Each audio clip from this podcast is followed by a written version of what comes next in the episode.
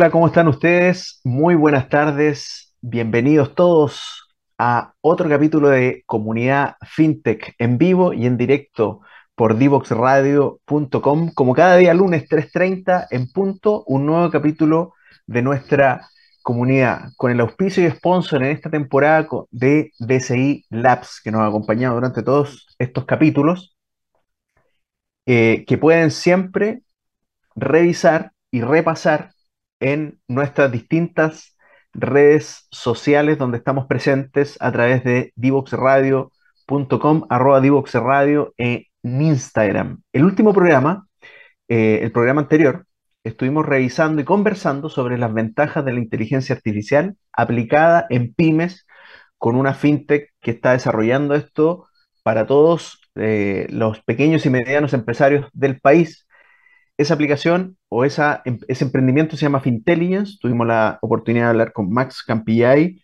y también con Sebastián, que trabaja en conjunto con él en Fintelligence, y nos contaban sobre todos estos detalles, qué era la inteligencia artificial aplicada, cómo ellos sacaban y extraían la información financiera y podían hacer este, este repaso, esta radiografía financiera de las pymes y con eso saber qué, em, qué medidas tomar en el corto y mediano plazo con respecto a su emprendimiento, algo muy interesante que los invito a que puedan repasar en nuestras redes sociales el capítulo anterior que estuvimos con Fintelligence. El capítulo de hoy, imperdible. La verdad es que tenemos un rockstar del ecosistema fintech nacional con nosotros, que ya vamos a estar conversando con él a la vuelta de esta pausa comercial.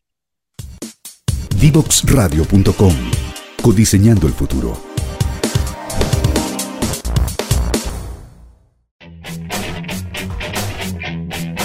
Divoxradio.com.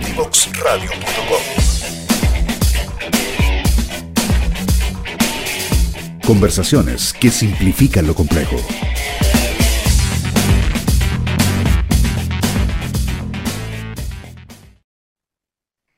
Y ya estamos de vuelta el día de hoy en Comunidad FinTech con un tremendo invitado, un rockstar del ecosistema de emprendimiento FinTech nacional, el señor Cristian Tala Sánchez. Él es emprendedor, mentor, inversionista y lo vamos a conocer hoy día también en su faceta de escritor, donde nos va a comentar eh, sobre una guía para poder invertir en startups. Esta guía tanto que puede servir para inversionistas como para la misma startup. Bienvenido, Cristian Tala, ¿cómo estás? Muchas gracias por la invitación y por la intro. Gracias, Juan Pablo. Estoy súper bien. Bueno, Cristian. Nosotros muy contentos que esté acá en la comunidad FinTech, un programa que desde nuestro pequeño nicho estamos aportando al desarrollo del ecosistema de emprendimiento nacional, que también entiendo que es, un, es, un, es una necesidad tuya, es algo que te, que te motiva. Sí, no, pero primero que todo, pucha, el pequeño nicho, nada. Es un nicho bastante grande que genera hartas lucas. Así que no sé a quién estás tratando de engañar en el programa, pero a mí no, lo siento y respecto a eso, sí, yo también quiero traspasar conocimiento y por eso todas las cosas que tú dijiste en un comienzo, mentor, advisor, inversionista y demás, hasta lo de escritor, es para eso que estamos acá hoy en día.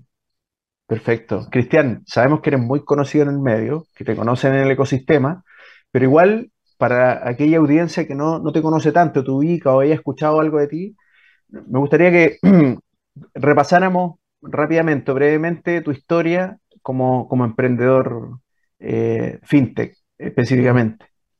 Bueno, me parece perfecto. O sea, asumiendo que es un resumen algo ejecutivo, eh, yo empecé a emprender en fintech cuando no sabía que existía el término fintech.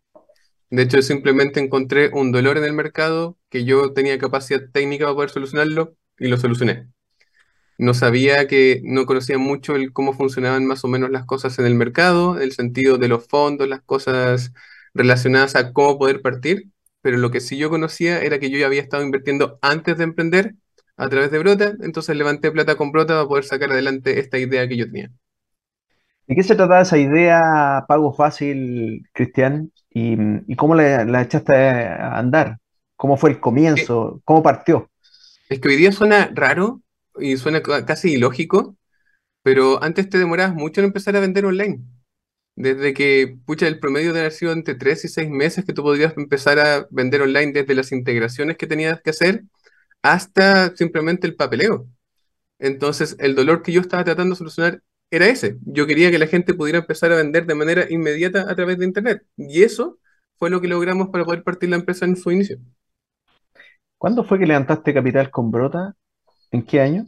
Yo levanté capital con Brota a finales del 2017. A finales del 2017, comienzo del 2018. ¿Y, y en, qué, en qué minuto entra Consorcio a invertir también? Uy, buena pregunta. Creo que entró ya en mayo, junio del 2019. Ah, ya. O sea, si bien las conversaciones fueron un poquito más largas que eso, creo que más o menos esa es la fecha de cuando ellos partieron. Perfecto. Perfecto. Oye, ¿y cómo fue esta travesía? ¿Qué, qué- qué nos puedes compartir de ese periodo entre que partiste, levantamiento con Brota? ¿Ya veníais con, con alguna inversión probablemente de Family Friends? Nada. Eh, O sea, mi ronda de Fami- Family and Friends fue a través de Brota. De hecho, entre Brota invirtieron desconocidos, mi familia, mis amigos, mis todos.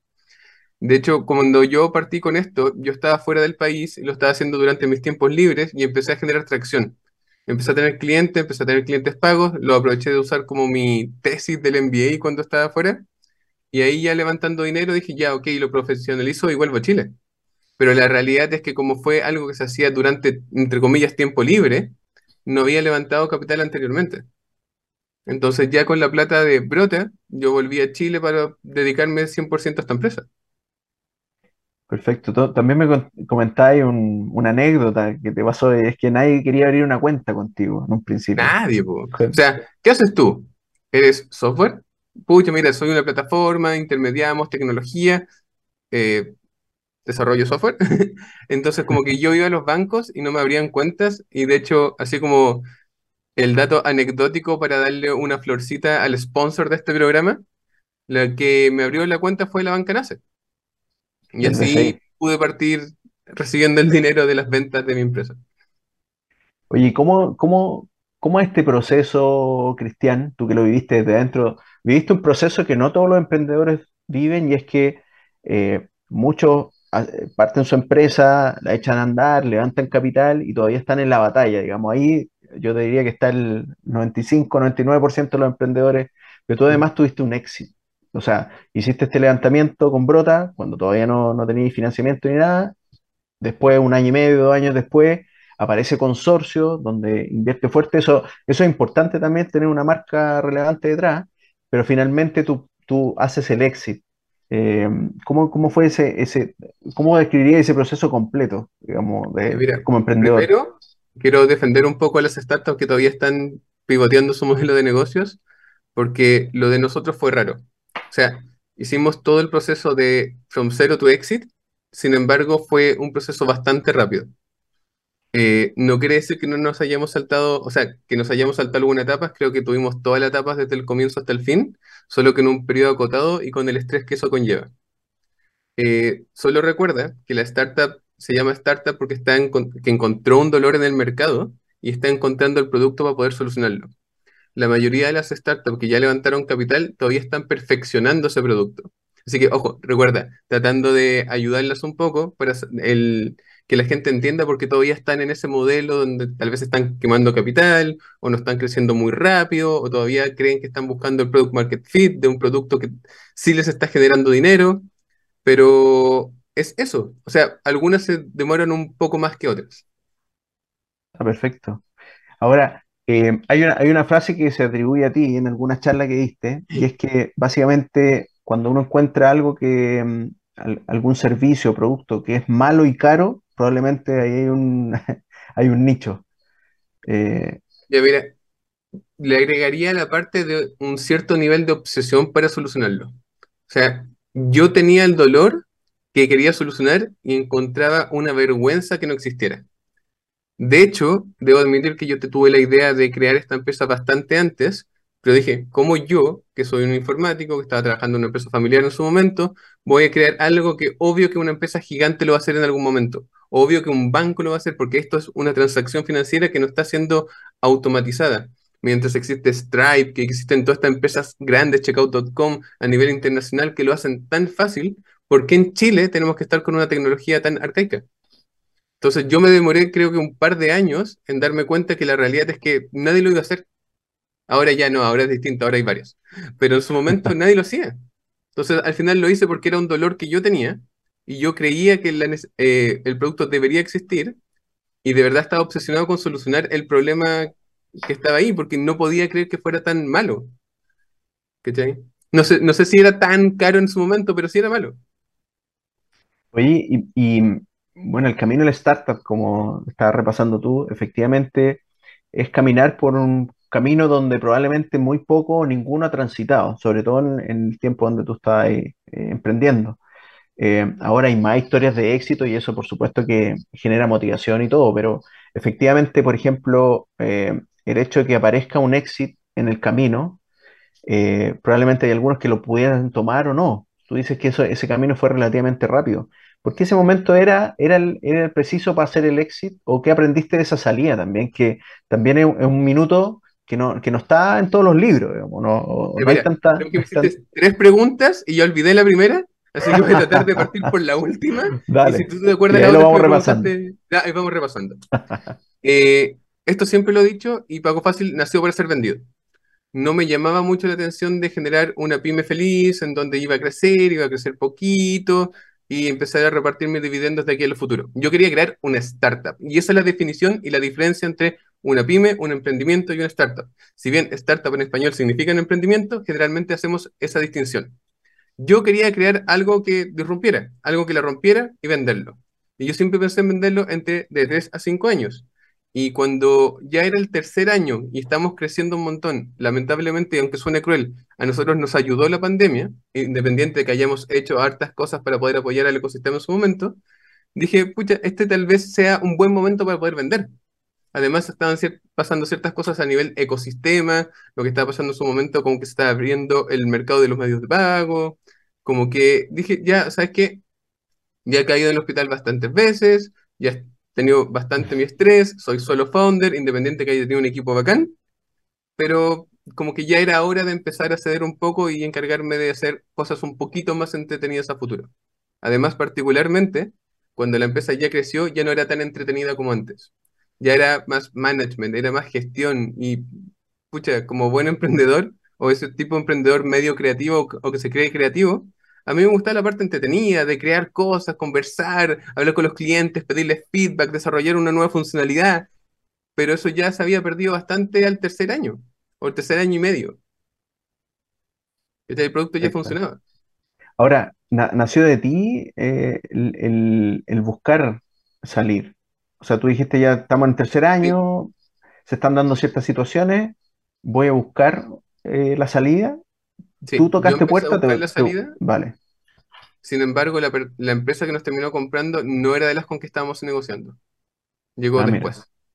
Así que ahí fue como una mezcla rara de que estamos sexys para la venta, eh, estamos tanteando terreno, pero además llegó alguien por el otro lado que también estaba interesado en participar de esta como terna.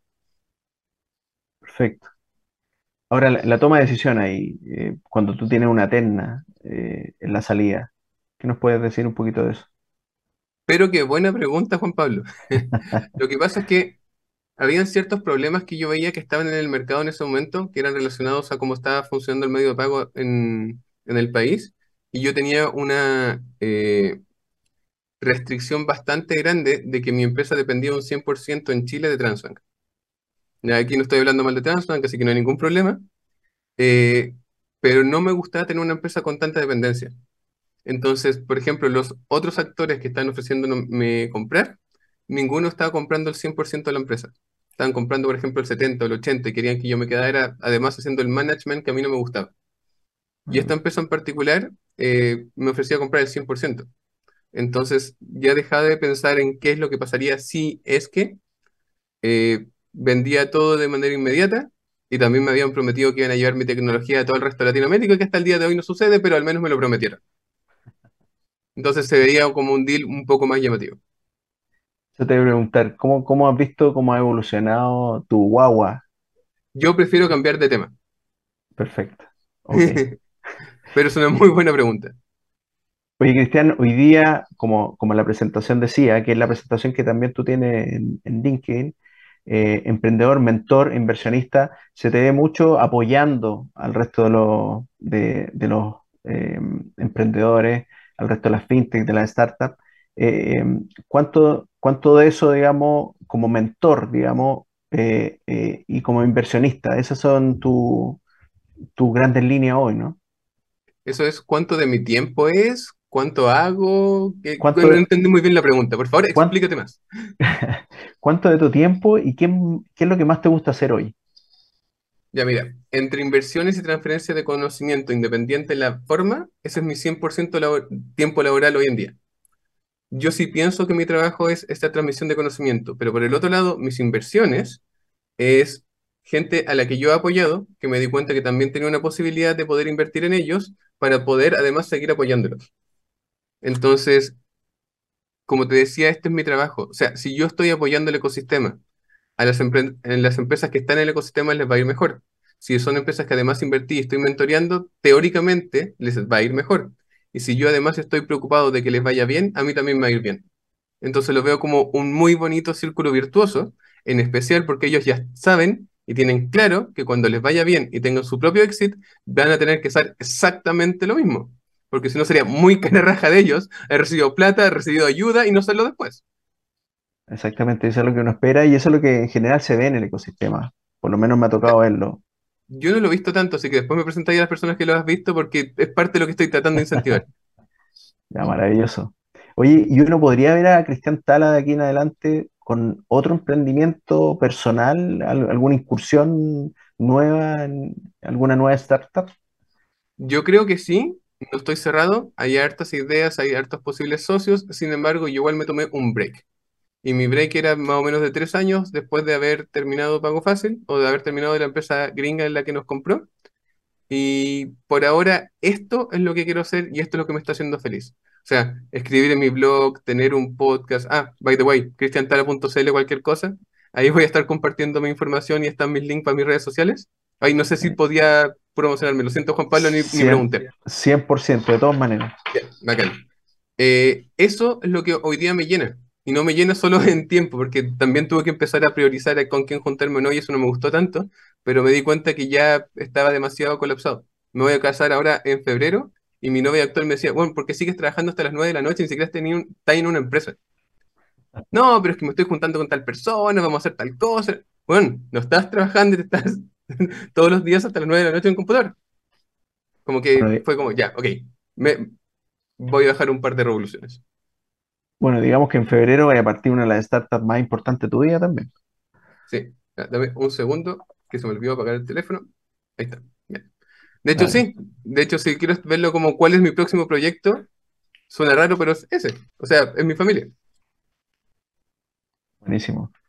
Hoy estamos hablando con Cristian Tala, emprendedor, mentor, inversionista. Estamos haciendo un pequeño repaso, una pequeña introducción para un, porcentaje de, nuestra audiencia que, quería conocerte más, saber cómo fue tu, trayectoria con respecto a, tu Pago Fácil. Eh, y en la segunda parte de nuestra conversación vamos a ir de lleno a un libro que está escribiendo con esta beta también de, escritor que está teniendo Cristian, eh, donde nos va a contar sobre una guía para invertir en startups una guía que sirve tanto para el inversionista como para las mismas startups. Así que súper interesante. No se pierdan esta segunda parte de la conversación con Cristian Tala después de esta pequeña pausa comercial. Desde Chile para el mundo. Divox Radio. Señal online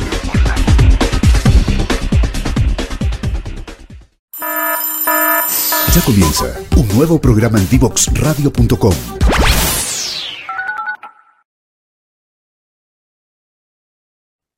Y ya estamos de vuelta en Comunidad Finte con el gran invitado del día de hoy, el señor Cristian Tala Sánchez, quien eh, nos va a sorprender con un anuncio. Él está sacando un libro el día de hoy que se llama La inversión en startups, un mercado riesgoso en crecimiento sostenido e increíblemente entretenido. Don Cristian Tala, por favor, cuéntenos por qué se aventuró a lanzar, primero que todo, un libro. ¿Por qué un libro, Cristian? Ya mira, como hablamos en el bloque anterior, parte de lo que yo estoy tratando de lograr es transmisión de conocimiento.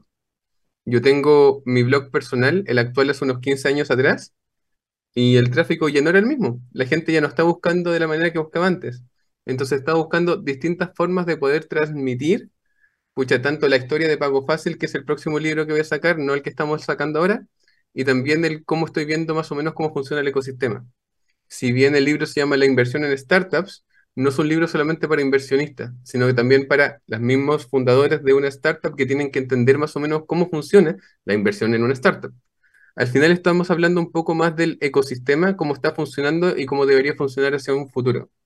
El cómo llegué a un libro es una muy buena pregunta, porque también estoy pasando como por Instagram que no tenía, TikTok que no tenía, YouTube que no tenía, los tengo súper votados todavía porque estaba terminando el libro, pero al final es el cómo buscar formas de llegar a las personas que yo quiero impactar. Y la realidad es que yo no quiero hacer un libro digital, quiero hacer un libro físico y un audiolibro, porque al menos la forma como yo empecé a escuchar los libros que me ayudaron un montón en un futuro eran con audiolibros. Pero como para tener el audiolibro, tengo que tener un libro, como que partí más o menos de esa manera. Y la razón del por qué partir con el libro digital en vez del libro físico fue porque en caso de que haya hecho una yaya o me haya equivocado en algo, es mucho más fácil editar un libro digital, que se le va a editar a todo el mundo, que editar un libro físico que ya está impreso y en las manos de una persona. Bueno, contarles que este libro ya está disponible en Amazon, se llama La inversión en startups, un mercado riesgoso en crecimiento sostenido e increíblemente entretenido. Está, está disponible la versión para Kindle y pronto física. ¿Con qué nos vamos a encontrar, Cristian, en para alguien que compre este libro? pero, si eh, te digo, después no lo van a comprar, pues, ¿qué onda? no, o sea, a grandes rasgos de cómo funciona la inversión en startup, desde cuáles son las series de inversión, cuánta plata es la que buscan, cuánto se deberían se deberían diluir, en qué fijarse para invertir en una startup, cómo funciona el ecosistema, eh, si eres startup, qué es lo que van a estar revisando en ti más o menos para ver si sí o si no. Al final, estos son libros o este es contenido que a mí me hubiera gustado tener en su momento, tanto cuando yo estaba empezando con un emprendimiento a cuando yo empecé mi periodo de inversionista. Al final, si se puede tomar como un guía paso a paso, es que tampoco es una guía paso a paso. De hecho, es, tiene información de experiencias, tanto mías como del resto, para que no te equivoques en lo mismo y más o menos entienda lo que está pasando. Perfecto. Esto es interesante que es una guía no solo para, para inversionistas, sino que también para las startups y una guía, digamos, eh, que para un evento tan relevante para las startups como son los levantamientos de capital. Sí. Perfecto. Oye, em, y, esto ya está disponible, como les decía, en, Amazon y pronto eh, en su edición física también a través de, a través de Amazon. Tú nos decías que además estás trabajando en otro libro adicional a este, Cristian. Sí, de la historia, ¿sí? De pago fácil. Sí, lo que pasa es que tú me preguntabas anteriormente sobre qué ha pasado en estos tres años, o qué pasó durante ese periodo en particular. Yo lo he contado tantas veces y tantas veces más me ha faltado información debido a que hay cosas que no me acuerdo, o que se me pasaron, o que simplemente olvidé. Entonces fue como, oye, ¿sabes qué? Acá hay un montón de conocimiento de incluso como no hacer las cosas, que sería entretenido poder compartirlo. Y debo admitir que hubo unos comentarios cuando vendí la empresa que también ayudaron a que quisiera contar la historia. Es, oye, que tuviste suerte. Eh, jamás voy a olvidar. Ese realmente fue el comentario que hice, que hiciste suerte. Fue como, ¿puedo decir palabrotas en la radio o no? No, no, no. En este, en este programa no. Es que eh, todavía estamos en horario. en, horario escolar. Ya, perfecto. Bueno, pero ¿cómo se te ocurre que me estás diciendo qué suerte tengo? Que caí en el hospital, me sacaba la cresta, trabajo puta, sábado, domingos y festivos, de 5 o 6 de la mañana hasta 8 o 9 de la noche por tres años seguidos y que tuve suerte. Bueno, además partí todo esto durante, mientras estaba haciendo un MBA en el extranjero, mi tiempo libre, o sea que ni siquiera pude aprovechar el periodo de estudio allá en Europa. O sea, al final, no sé si son las razones correctas, pero quería que la historia del qué pasó, el cómo fue, en todo lo que nos equivocamos, en lo que esperamos del ecosistema en su momento, que no se dio y que espero realmente que empiece a suceder de aquí a los futuros, pucha, existe. En, en ese momento también lo hablé en un Digital Bank pasado que tuve que presentar. Yo creo que tanto la banca como las instituciones financieras del país no estaban listas para poder apoyar el ecosistema de startups, y menos fintech. Sin embargo, creo que hoy día sí, y lo están haciendo, lo están haciendo a través de partnerships, lo están haciendo a través de adquisiciones, algunos de los bancos un poco más internacionales están haciendo inyección de capital en las startups, algunos de los nacionales que creo que no pueden invertir de manera directa tan fácilmente, están haciendo compras de startups, entonces estamos en un mundo totalmente distinto al que era cuatro años atrás, cinco años atrás. Y eso es por todo lo que estaba pasando a nivel país, a nivel mundo, que se ha ido acelerando mucho más esto. Yo pensé que se iban a demorar más en empezar a apoyar el ecosistema, pero no es así.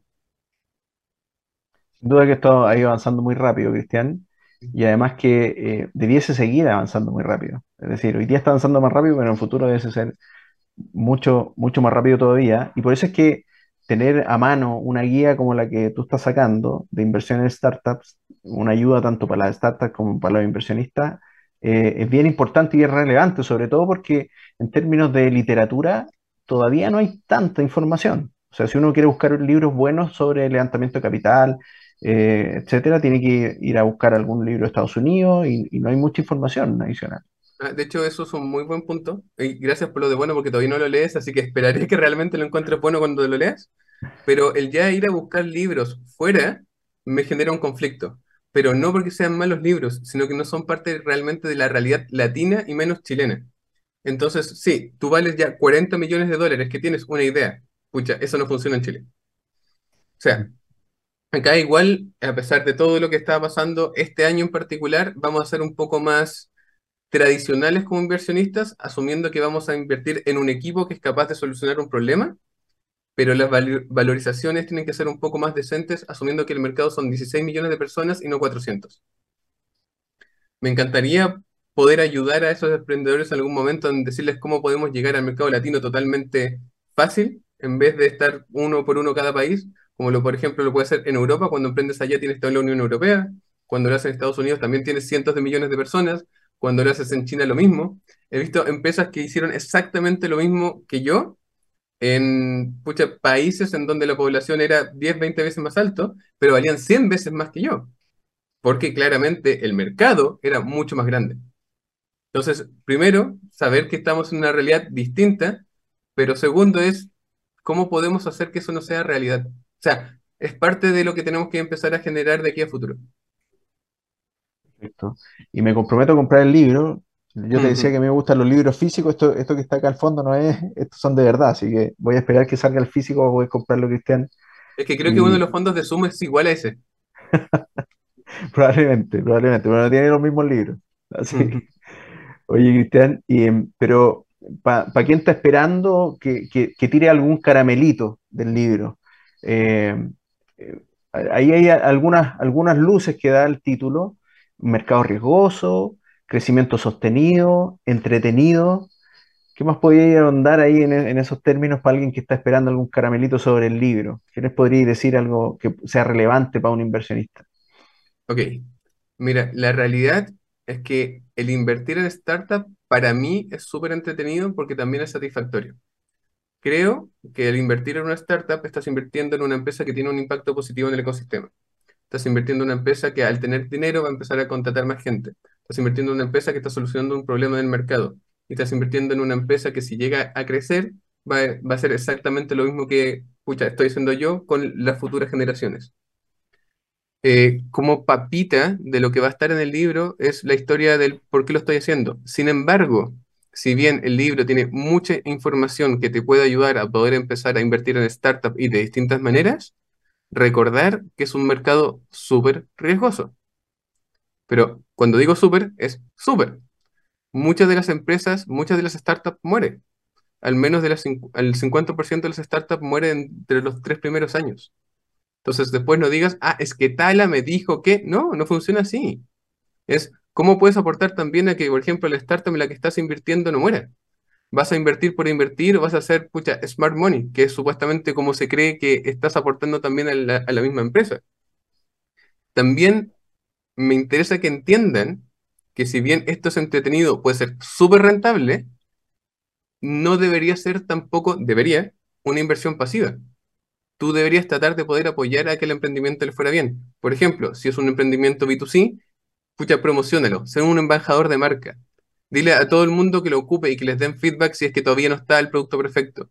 Si es B2B, todos conocemos al menos una empresa que le podemos dar eh, el contacto para que pueda venderle a esa empresa.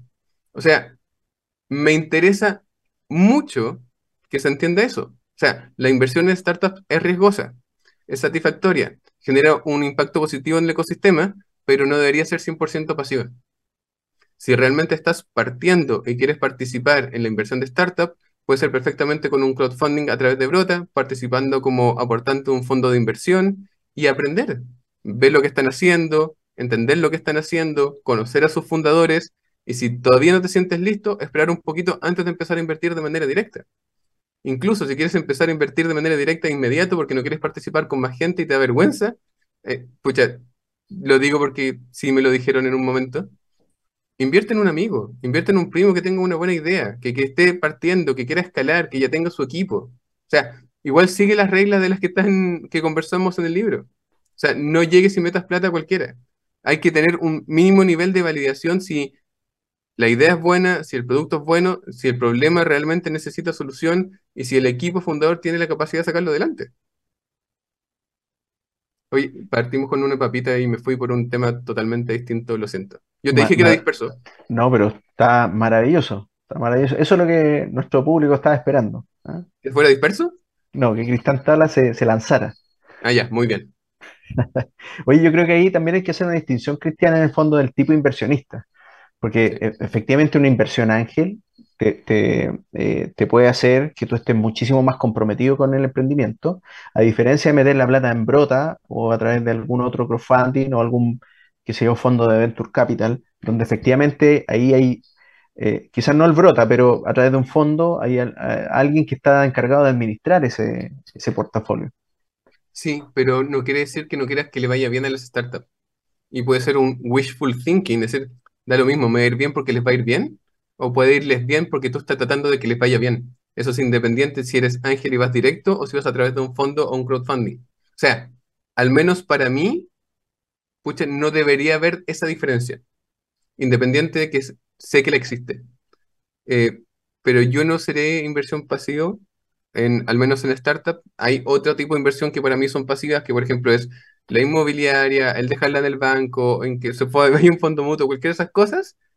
Entonces, pucha, ya teniendo inversiones pasivas, esta es la entretenida, es la que paso bien, en donde conozco gente interesante, en donde puedo ir a dar charlas, en donde puedo, pucha, escribir libros, donde la gente lo va a leer. Entonces, pucha, son distintos tipos de inversiones. Y para otras ya, no, ya están aburridas. Y ya, y ya hay mercado, pero qué interesante lo, que tú dices, Cristian, estas distinciones, porque claro, eh, efectivamente suena súper choro y súper cool hoy día el tema de invertir en startups, pero efectivamente tiene un componente de riesgo que es muchísimo mayor a, otros, a otro tipo de inversiones. Y, y, lo que me parece interesante también de lo que tú dices es que eh, cuando, si tú te decides a lanzarte por ese riesgo, tú te tienes que involucrar en la inversión, es decir, en, cierta manera tú formar parte del equipo sin serlo, en el fondo. Eh, o sea, ojo, no estoy diciendo que metas las manos en la masa, estoy diciendo que, pucha, si puedes apoyar en algo, apóyalos. Y si ellos además necesitan tu ayuda, que te la piden, se las das. ¿Qué Pero, mira, en el mundo la mayoría de las inversiones en el último año y medio han bajado un 20%. ¿Y porque es una realidad? A nivel financiero han bajado un 20%. El peso se ha diluido un montón. Tuvimos una inflación de un 13% en el último año. La única inversión rentable que he hecho ha sido en startup. Recuerden, asumiendo que es un mercado súper riesgoso pero las inmobiliarias y las tradicionales, incluso el 500, o sea, el S&P 500 que nunca había bajado en la vida, bajó. Todas esas inversiones que te decían, esta plata es segura, no va a crecer tanto, pero es segura, pucha, no lo fue. Entonces, ¿en qué vas a invertir? Si tienes un millón o diez millones de pesos en el banco en este momento, solo por haberlas tenido ahí en el último año perdiste el 13% de eso, perdiste un palo, un palo 3 por no haber usado tu plata. Entonces está la opción o me la gasto y pucha, vivo la vida loca, o empiezo a invertir en activos totalmente distintos, que tal vez no estaba esperando hacer. Pero, pucha, ojalá invertir en ellos con un poco de conocimiento. Hoy, y tampoco digo que mi libro es la guía definitiva, no, léete mi libro, léete otro, conversa con la gente, pucha, habla con fundadores, habla con inversionistas, habla con todo el mundo. Hazte tu propia tesis de inversión, hazte tu propia opinión. No, después no digas el que el libro de Tala dice que no, Tala te está diciendo que leas más. Y, está, perfecto lo que dice en el sentido de que efectivamente un inversionista como tal debiese tener un, portafolio diversificado de inversión y donde por supuesto el, el ítem startup debiese estar presente. En mercados más desarrollados, este, este porcentaje de inversión es mucho más alto de lo que tenemos hoy día, sobre todo en fondos de pensiones y otros. Eh, eh, pero efectivamente existe y tiene que estar dentro de este, de este pool de alternativas que da el mercado. No, y si vamos a hablar de diversificado, ya, ok, las tradicionales más startup, si no, no vas a invertir en una, vas a invertir en 10. No te estoy diciendo, pocha, sé que 10 millones suena mucho, pero es un buen ejemplo porque es como un número rondito. No inviertas 10 millones de pesos en una, invierte un millón de pesos en 10. ¿Cachai? Si ya te dije que la probabilidad de que mueran 5 es alta, ¿cómo rayos vas a invertir en una? La probabilidad es alta de que esa esté dentro de esas 5. Pero si inviertes en 10 y mueren 5, tienes 5 inversiones que van a salir adelante y te, no te van a multiplicar por 2 ni 3, te van a multiplicar por 4, por 5, por 10, por 20. Entonces, aún así sería rentable. ¿Hoy día estás invirtiendo directamente, Cristian? ¿Estás invirtiendo a través de fondos o estás está mezclando un poco las dos cosas? Yo estoy mezclando. Trato de no invertir en este momento de manera directa porque participo en total en cinco fondos de inversión de los cuales yo eh, ayudé a fundar uno. Entonces, me interesa que vayan a través de esos fondos las inversiones en startup, pero si la empresa me gusta mucho y en ninguno de los fondos calzó la tesis de inversión porque era de un mundo distinto o los aportantes no entienden o cualquier cosa, ahí sí voy directo. De hecho, me pasó con la inversión en Desafío Latam, que ninguno de los fondos de inversión en los que participo quieren invertir en EdTech y educación me gusta un montón. Entonces, invertí directo a través de Brota. ¿Qué No porque, o sea, al final porque es una empresa que hace match conmigo, pero no match con los fondos de inversión en los que participo. Porque los fondos de inversión también tienen sus propias tesis de inversión. Y eligen en qué invertir. Y EdTech no es tan eh, sexy como una fintech. Entonces tiene que generarse esa llamada un poco más de la atención. Ahora, Cristian Tala, eh, en lo personal, ¿no, no tiene agnóstico a la industria? Es una buena pregunta. A la industria sí, mientras yo sea capaz de poder aportar a esa startup. O sea, para bien o para mal, mi tesis actual de inversión de manera directa es que yo pueda apoyar al emprendedor a salir adelante. Si yo no puedo apoyar al emprendedor, tanto porque no conozco la industria o no hay feeling o cualquier cosa, no invierto. Pero tú me vas a decir, Juan Pablo, pero esta es una inversión segura y va a multiplicar en 20 en un año. Pucha, tal vez. Y puede ser que te vaya súper bien.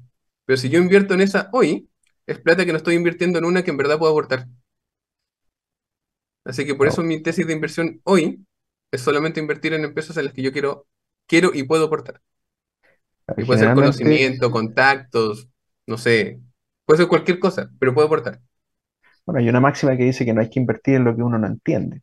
No sé qué opináis de eso.